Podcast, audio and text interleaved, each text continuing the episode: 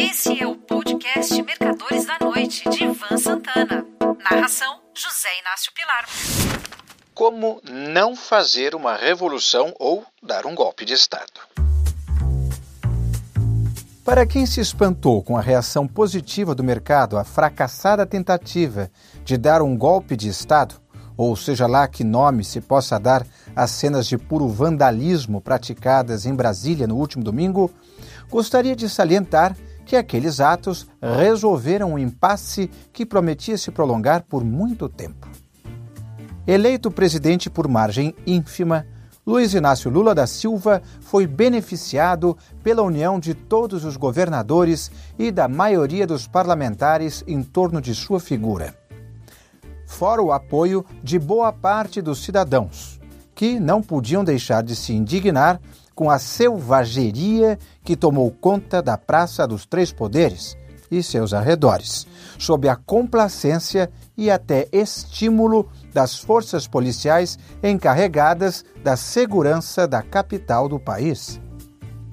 Tornou-se mais fácil para Lula governar, embora tudo indique que quem era bolsonarista continua bolsonarista, mas agora com muito menor poder de atuação. O que mais revoltou as pessoas foram os atos de destruição de símbolos históricos e obras de arte de valor incalculável, como o relógio que a corte de Luís XIV doou ao príncipe regente Dom João VI. A partir de 7 de novembro de 1917, quando operários e camponeses russos, liderados por Alexander Kerensky, atacaram o Palácio de Inverno, ato que marcou o início da Revolução Comunista, não houve nenhum tipo de depredação. Mesmo mais tarde, quando Vladimir Ilyich Ulyanov, mais conhecido como Lenin, liderou os vermelhos, que derrotariam os brancos, nome que se davam às tropas czaristas, deixando entre 7 e 12 milhões de mortos, inclusive toda a família imperial fuzilada pelos revolucionários, os tesouros do Kremlin, assim como as obras de arte do Museu Hermitage em Petrogrado, mais tarde denominada Leningrado e atualmente São Petersburgo, permaneceram incólumes. A própria Catedral de São Basílio, da Igreja Ortodoxa Russa, situada na Praça Vermelha em Moscou, não foi destruída pelos comunistas, embora tenham tornado o ateísmo obrigatório. Esconderam a fé no íntimo das pessoas, mas não destruíram as relíquias expostas nas igrejas. Vejamos como os militares deram o golpe de Estado, ou fizeram a revolução, como preferirem, no Brasil em 1964. Antes de mais nada, em princípio, a intervenção das Forças Armadas não era necessária, uma vez que no ano seguinte, 1965, haveria eleições presidenciais, para as quais o favorito era o ex-presidente Juscelino Kubitschek.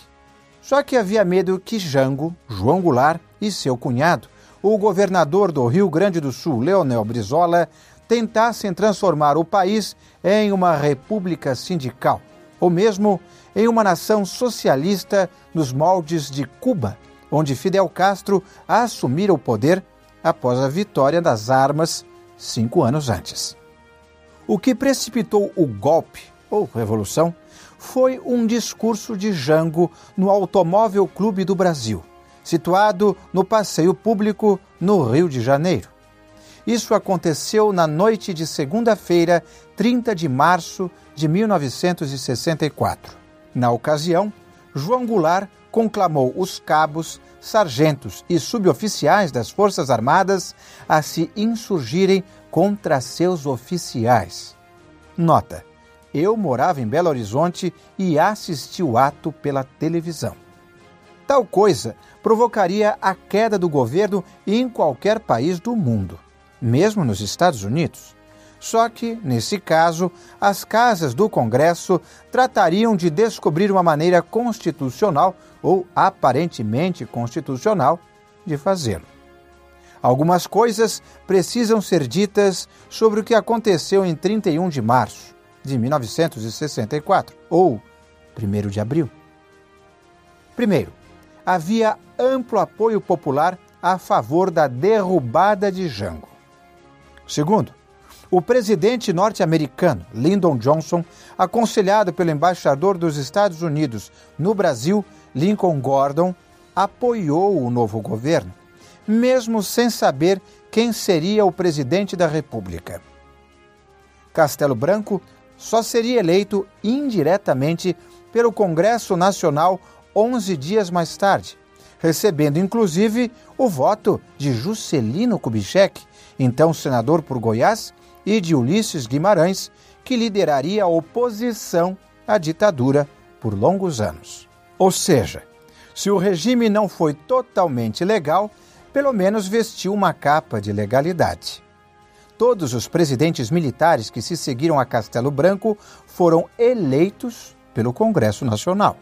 Embora os oposicionistas mais radicais tinham tido seus mandatos cassados e não participaram das votações. Outra maneira de se eleger e manter um regime ditatorial é através do voto. Foi o que aconteceu com a Venezuela. Em 1992, o coronel Hugo Chávez fracassou na tentativa de dar um golpe de Estado contra o governo de Carlos Andrés Pérez. Foi preso, mas solto logo depois. Extremamente popular, Chávez se elegeu legitimamente em 1998, trazendo consigo aproximadamente 80% das cadeiras do Congresso venezuelano. Com o apoio do povo, e controle quase total do parlamento, um presidente mal intencionado consegue qualquer coisa. Hugo Chávez obteve do Congresso o direito de legislar por decreto-lei e aumentou o número de juízes da Suprema Corte de modo que não sofresse nenhum obstáculo, nem do legislativo, nem do judiciário.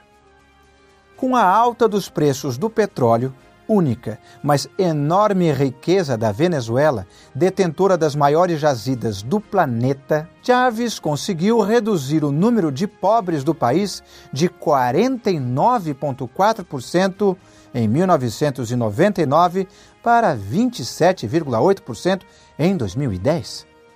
Quando as coisas começaram a desandar, seu poder, obtido agora através das milícias bolivarianas, se consolidara e permanece hoje nas mãos de seu sucessor, Nicolás Maduro. O coronel Chávez morreu em 5 de março de 2013. Voltando ao Brasil, grupos de protesto, mesmo que brandindo a bandeira brasileira e ostentando a camisa da seleção, não conseguem assumir o poder sem o aval do Congresso, do Supremo Tribunal e, principalmente, sem o reconhecimento dos demais países. A própria tirania da Coreia do Norte depende do apoio da China. Percebendo todas essas obviedades, o mercado de ações subiu logo após o 8 de janeiro, data que ficará marcada na história tal como o 6 de janeiro americano. Isso não quer dizer que a B3 vá continuar subindo. Resta agora Lula descer do palanque e começar a governar de fato, visando prioritariamente o equilíbrio fiscal.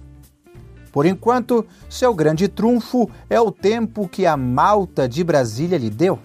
Quem sabe até um auxílio com o qual ele contava para ter mais apoio político e popular. Um forte abraço.